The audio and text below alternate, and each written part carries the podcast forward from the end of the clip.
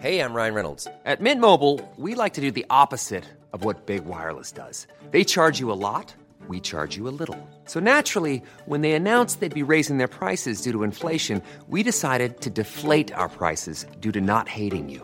That's right. We're cutting the price of Mint Unlimited from $30 a month to just $15 a month. Give it a try at mintmobile.com slash switch. $45 upfront for three months plus taxes and fees. Promo rate for new customers for limited time. Unlimited more than 40 gigabytes per month. Slows. Full terms at mintmobile.com.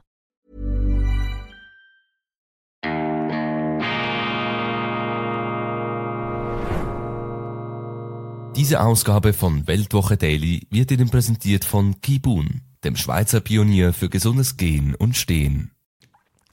Grüezi miteinander, ganz herzlich willkommen und einen wunderschönen guten Morgen, meine sehr verehrten Damen und Herren, liebe Freunde, vor allem in Deutschland und in Österreich. Ich begrüße Sie aus dem immer heiteren Institut für fortgeschrittene Gegenwartskunde und angewandtes, balanciertes, angewandtes Gleichgewichtsdenken zur internationalen Ausgabe von Weltwoche Daily, die andere Sicht, unabhängig, kritisch, gut gelaunt, am Dienstag, dem 29. August 2023. Kürzlich schrieb mir ein sehr guter Kollege, dein Slogan gut gelaunt gerät immer mehr in Widerspruch zur Weltlage. Du musst doch der Düsternis hier auch Rechnung tragen. Und meine Damen und Herren, solchen Forderungen muss ich, solchen Forderungen muss ich hier eine entschiedene Absage erteilen. Nein, ich lasse mir meine gute Laune von den Nachrichten nicht rauben. Und gerade in Deutschland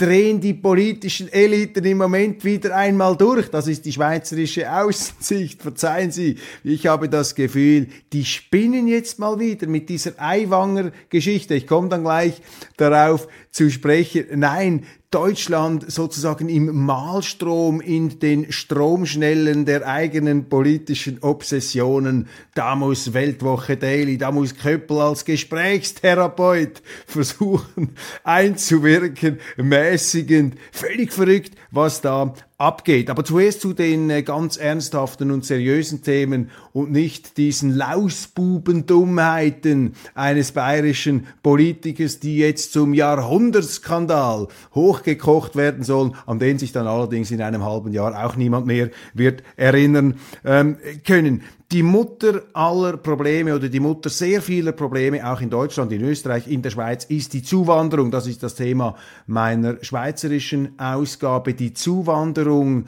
die ähm, in so vielen Bereichen Unheil verursacht. Wir haben eine importierte Kriminalität. Die Zuwanderung treibt die Kriminalität nach oben. Sie treibt das Gefühl der Unsicherheit nach oben. Sie ähm, vermindert dadurch natürlich auch die Freiheit, weil man aufpassen muss, was man macht, eben weil das Sicherheitsgefühl weg ist. Freiheit und Sicherheit werden bedroht. Die Zuwanderung, die maßlose, führt zu einem Druck im äh, Niedriglohnsektor und damit zu sozialen Spannungen. Die Zuwanderung treibt auch den Fremdenhass herauf und zwar nicht, weil der innere Rassist des Menschen geweckt wird, sondern ganz einfach deshalb, weil sich immer mehr Leute dann aufregen, dass Leute, die eigentlich nicht nach Deutschland, in die Schweiz oder nach Österreich gehören, dass die hier mit allen Segnungen des Sozialstaates ausgestattet ähm, äh, werden. Es ist so, die Schweiz äh, mit einem Bevölkerungswachstum von 90 Prozent seit 1960 wird regelrecht vollgestopft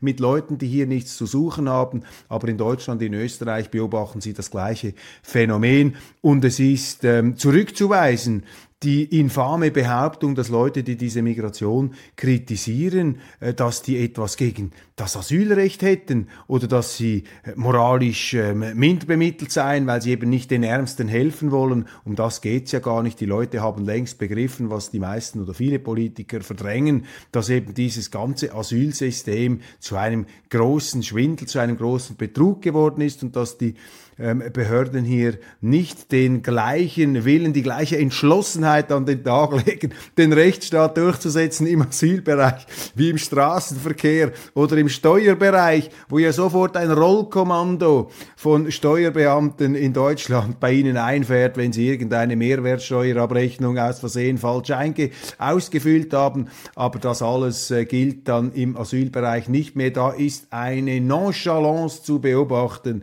wie sie sonst ähm, nirgends zu sehen ist. Man könnte auch von einer Verlotterung, von einer Verwahrlosung sprechen. Also diese Zuwanderung ist ein ganz zentrales Thema in der Schweiz.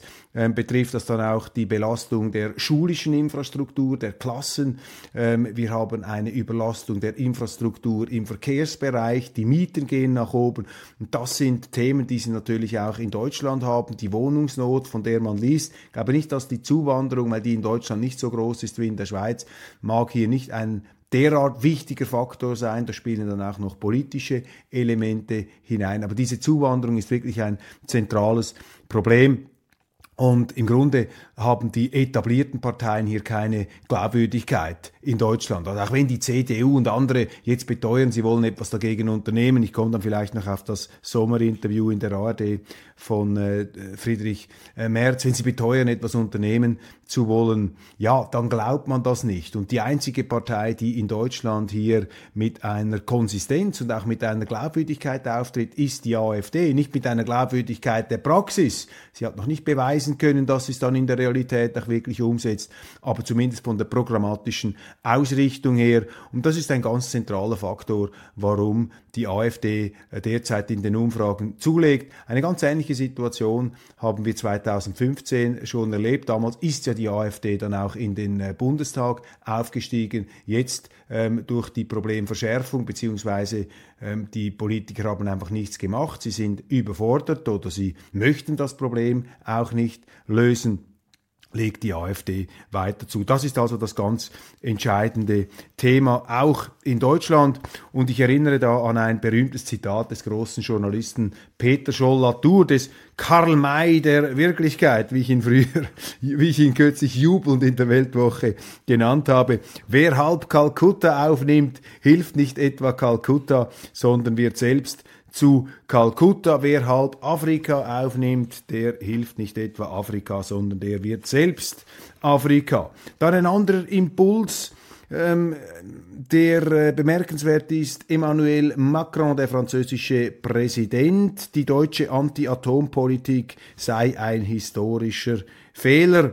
Ja, klar, natürlich. Ähm, es ist suboptimal, wenn Sie eine funktionierende Energieversorgung durch eine nicht funktionierende Energienichtversorgung ersetzt. Das kann nicht aufgehen.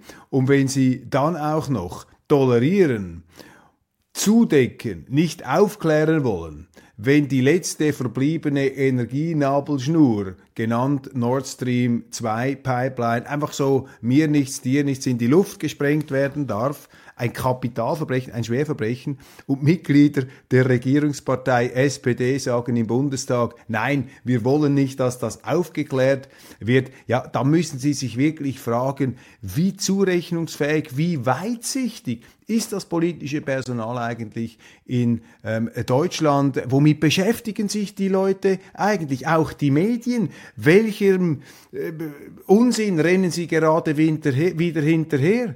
Und da sind wir gleich beim nächsten Thema, bei der Affäre Aiwanger das erfüllt einen mit Fassungslosigkeit, wie jetzt der ganze mediale und politische Betrieb da in Aufruhr versetzt. Ein gackernder Hühnerhaufen, sterile Aufgeregtheit. Habe zuerst gar nicht so richtig zur Kenntnis genommen, was denn jetzt wieder los ist da in Deutschland. Wieder so ein Gesinnungs, ähm, eine Gesinnungsraserei, ein moralischer, ein moralistischer Furor, der da hochgekocht wird und äh, Begriffe wie Hetze, Antisemitismus äh, jagen da und schießen durcheinander. Was ist da eigentlich ganz äh, genau passiert? Ich habe mir jetzt auch äh, versucht, ein Bild zu machen. Also offensichtlich geht es darum, dass äh, die Süddeutsche Zeitung, eine ja, linke Zeitung, die natürlich gegen Eiwanger ist und die linken Zeitungen und die Deutschen haben eigentlich fast nur linke Zeitungen oder mehr oder weniger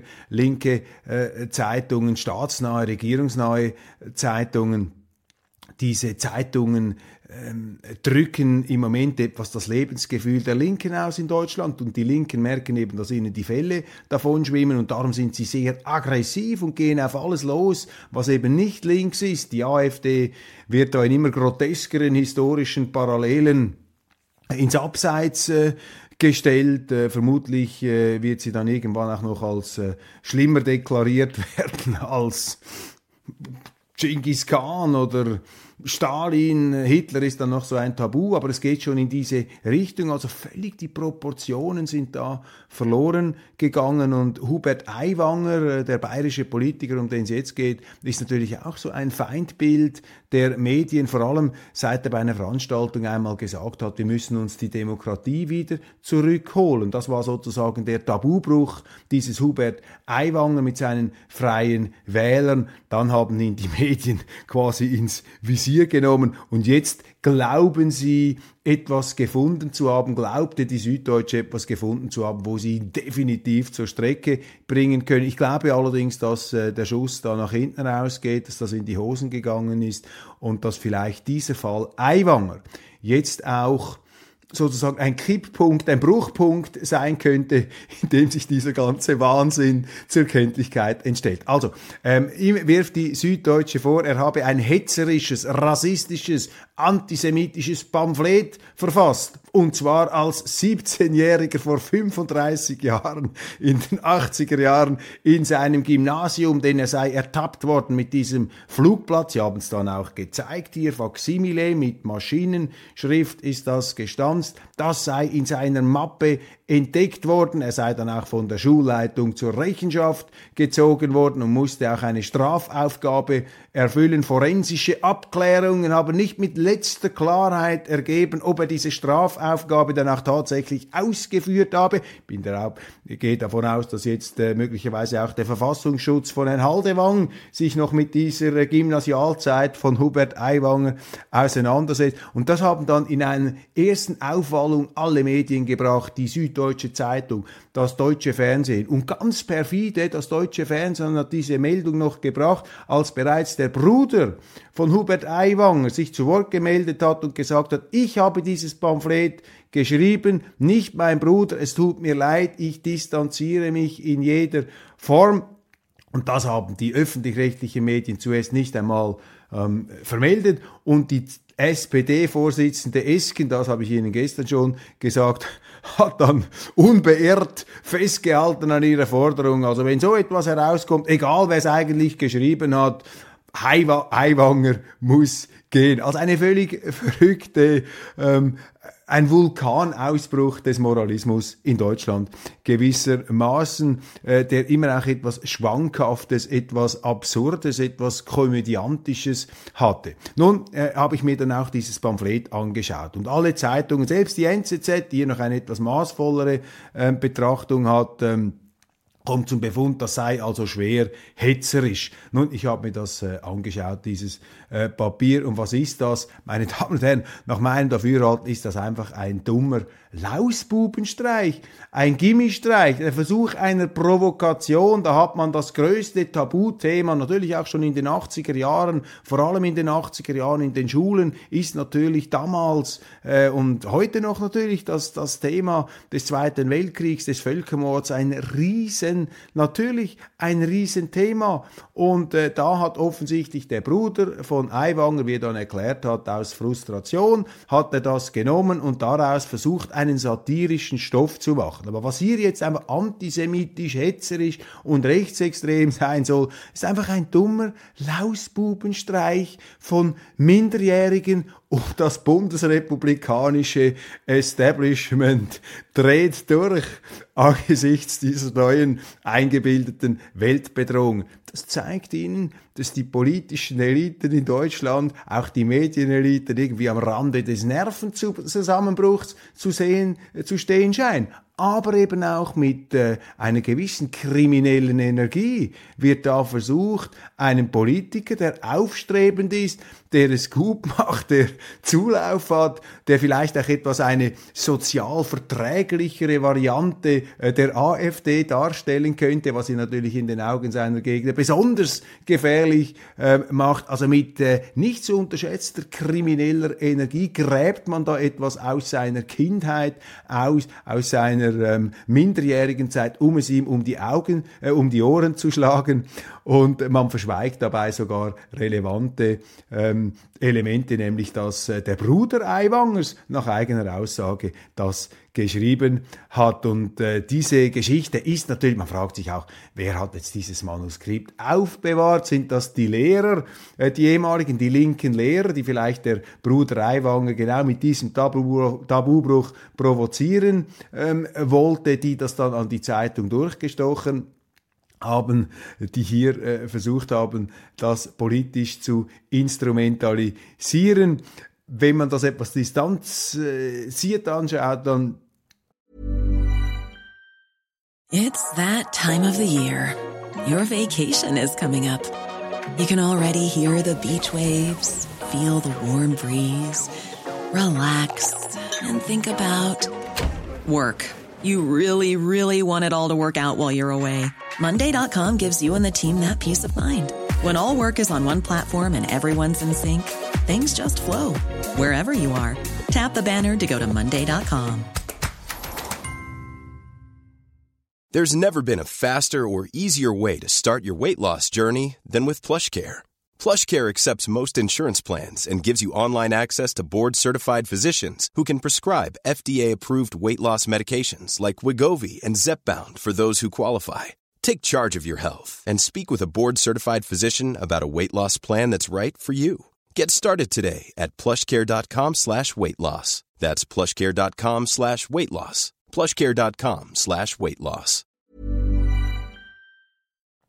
Muss ich sagen, Aiwanger kommt da eigentlich äh, charakterfest ähm, daraus hervor. Man sieht zumindest als Schüler hat er äh, dieses äh, Pamphlet, diese missratene Satire in seiner Mappe gehabt, aber hat dann nicht seinen Bruder offensichtlich, so offensichtlich verpfiffen, sondern äh, das ähm, dass äh, äh, die Strafe dann selber gewärtigt. Und selbst wenn jetzt das wieder eine Notlüge sein sollte, dass sich der Bruder jetzt vor ihn stellt, dann ist auch das äh, nicht der Stoff, aus dem ein Politskandal äh, dieser Größenordnung gemacht werden kann. Das sagt also mehr aus über die Aufgeregtheit des Establishments, die Aufgeregtheit der Medien. Die Frage ist jetzt natürlich, was macht Markus Söder, der bayerische Ministerpräsident? Aiwanger regiert ja mit ihm, ist ja sein Stellvertreter, Vizeministerpräsident. Und Söder hat sich da auch in einer ersten Reaktion natürlich sofort äh, empört gezeigt, vermutlich ohne die Sache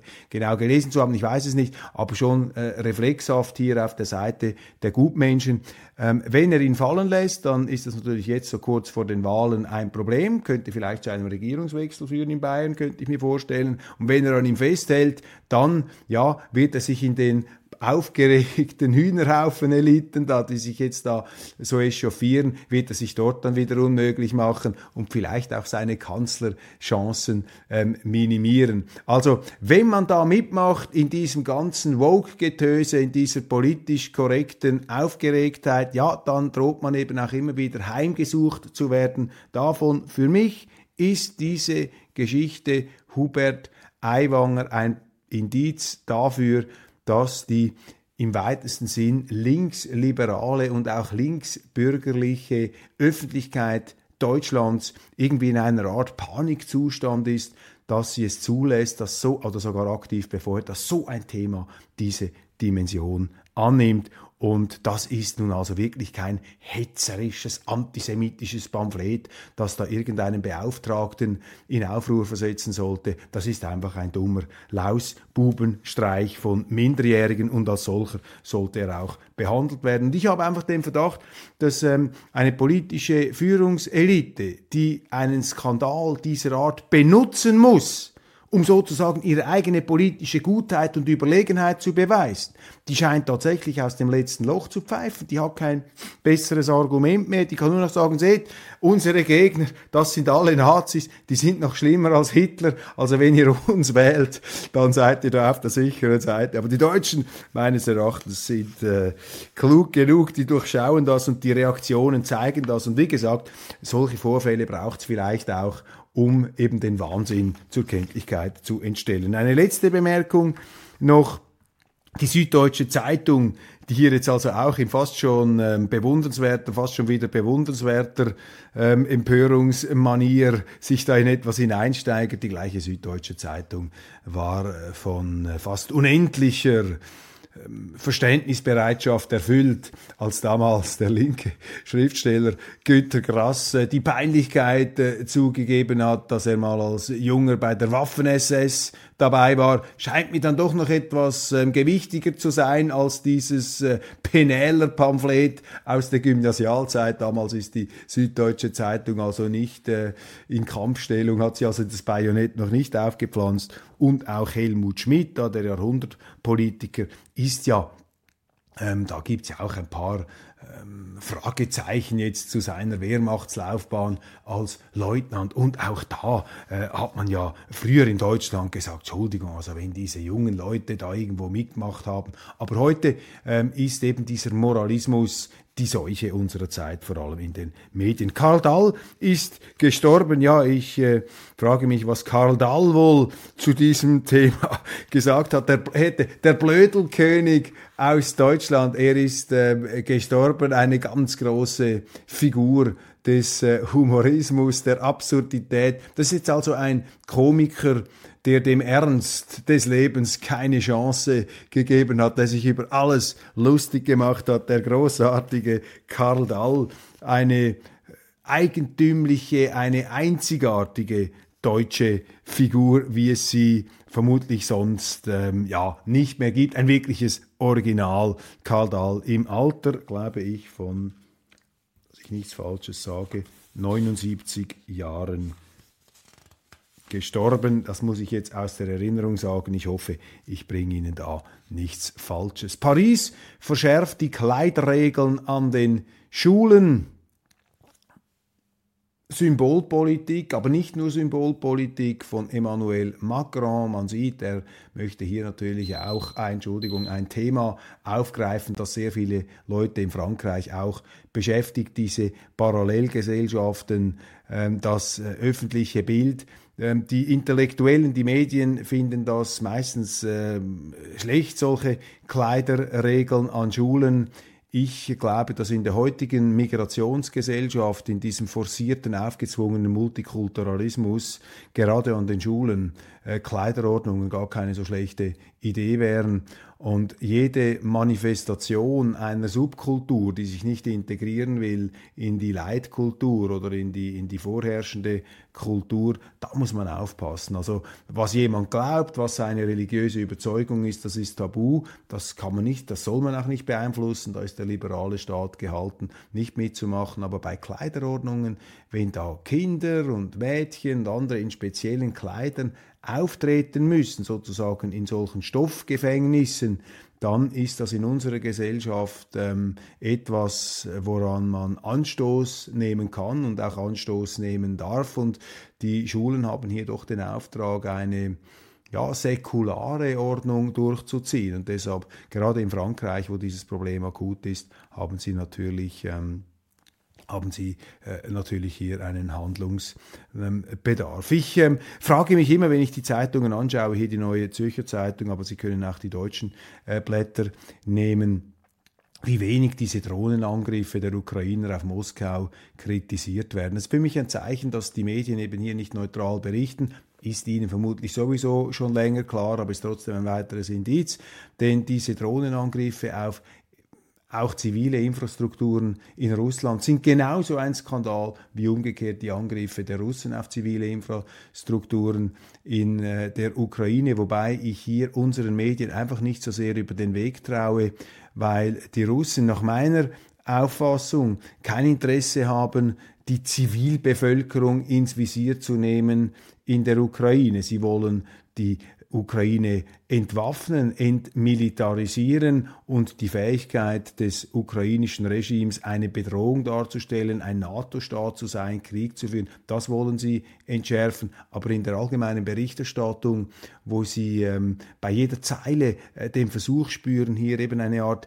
Dämonisierung zu betreiben. Und zwar eine Dämonisierung. Nicht, dass man sagt, das ist schlecht, dass einer angreift. Ich finde das auch schlecht, dass Putin einmarschiert ist, finde das auch nicht richtig.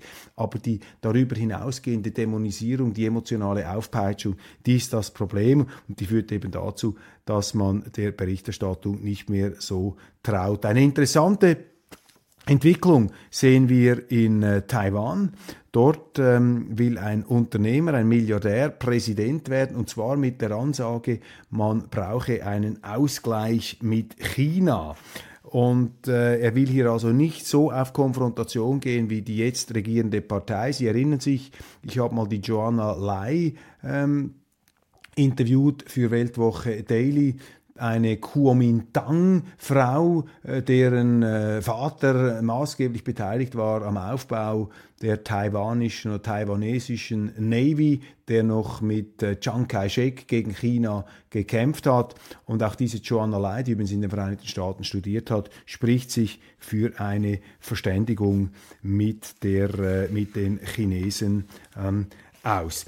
Ich äh, möchte noch ganz kurz zum Schluss, ich habe die Zeit schon etwas äh, überschritten, habe hier noch weitere interessante Nachrichten, kann ich dann morgen bringen. Vielleicht ganz kurz das ähm, Sommerinterview mit ähm, Friedrich ähm, Merz äh, hier analysiert äh, von einem Kollegen von mir. Ich bringe, wir werden das auch auf online dann darstellen, ich bringe hier nur die wichtigsten Thesen von Weltwoche Online. Mit Arroganz gewinnt man keine Wahlen. Wann begreift CDU-Chef Merz endlich, dass auch seine Partei eine Wende benötigt? AfD-Mobbing ersetzt kein Parteiprogramm. Im Sommerinterview der AfD vom 27. August versuchte Friedrich Merz, sich wieder als Gutmensch zu rehabilitieren, nachdem er vor kurzem in den Mainstream-Medien wegen seiner etwas realistischeren Haltung zur AfD auf Kommunalbasis in Ungnade gefallen war. Aber damit hat er der CDU nicht geholfen. Nun ist den Wählern klar, mit der CDU wird es keine Wende geben, denn im Falle eines Wahlsieges wird sie Partner aus der Ampelkoalition suchen müssen, die derzeit noch zu Recht für den Niedergang der Bundesrepublik ähm, äh, verantwortlich, die er derzeit, Entschuldigung, die er derzeit noch zu Recht für den Niedergang der Bundesrepublik verantwortlich macht. Viele Fragen der Moderatorin Tina Hassel hat Merz äh, nur unscharf oder unklar ähm, beantwortet keine äh, klare äh, Ansage in der Wirtschaftspolitik, äh, seine liberalen, begrüßenswerten Vorstöße, die er da gebracht hat, Bürokratieabbau, Freiheit äh, fördern, der Wirtschaft mehr Spielraum geben. Das ist ja ähm, das, wofür Merz im Grunde sich sowieso stark machen möchte, möchte Steuern auf Energie senken, abschaffen, ähm, auch äh, generell hier etwas äh, weniger Staat ähm, hera heraufbeschwören. Merz allerdings befürwortet die CO2-Abgaben, da diese auf marktwirtschaftliche Weise zu einem sparsameren Energieverbrauch und zur Vermeidung von CO2-Ausstoß führten. Die Migration stelle tatsächlich ein großes Problem dar und wenn dieses nicht gelöst werde, fliege es der Regierung um die Ohren, sagte Merz. Der Artikel 16a der Bundesverfassung, das ist der Asylartikel, ähm, sei aber ein großes Hindernis dazu.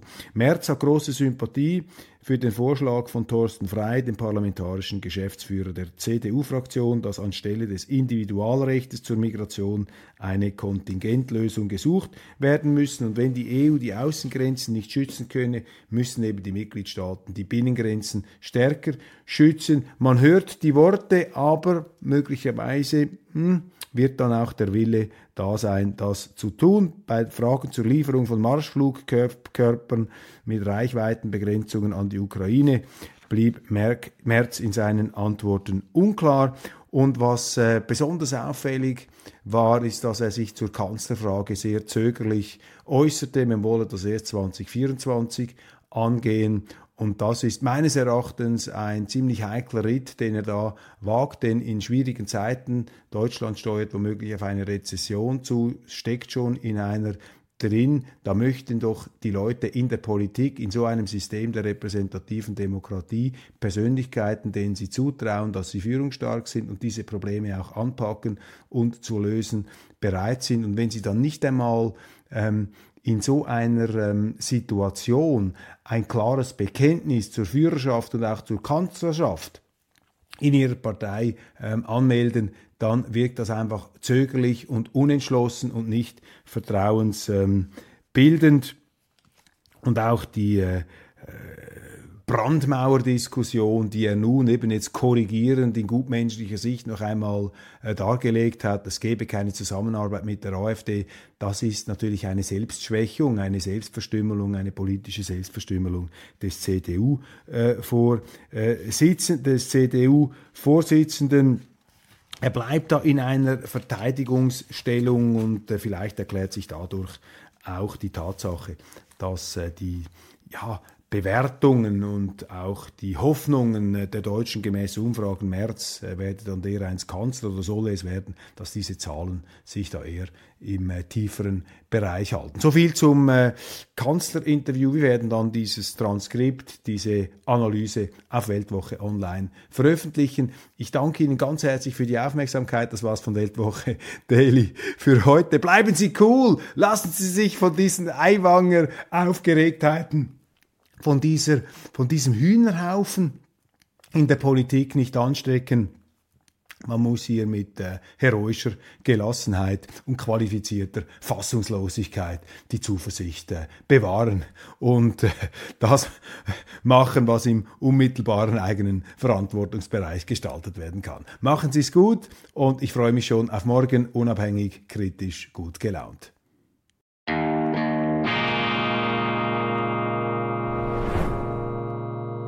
Diese Ausgabe von Weltwoche Daily wird Ihnen präsentiert von Kibun, dem Schweizer Pionier für gesundes Gehen und Stehen.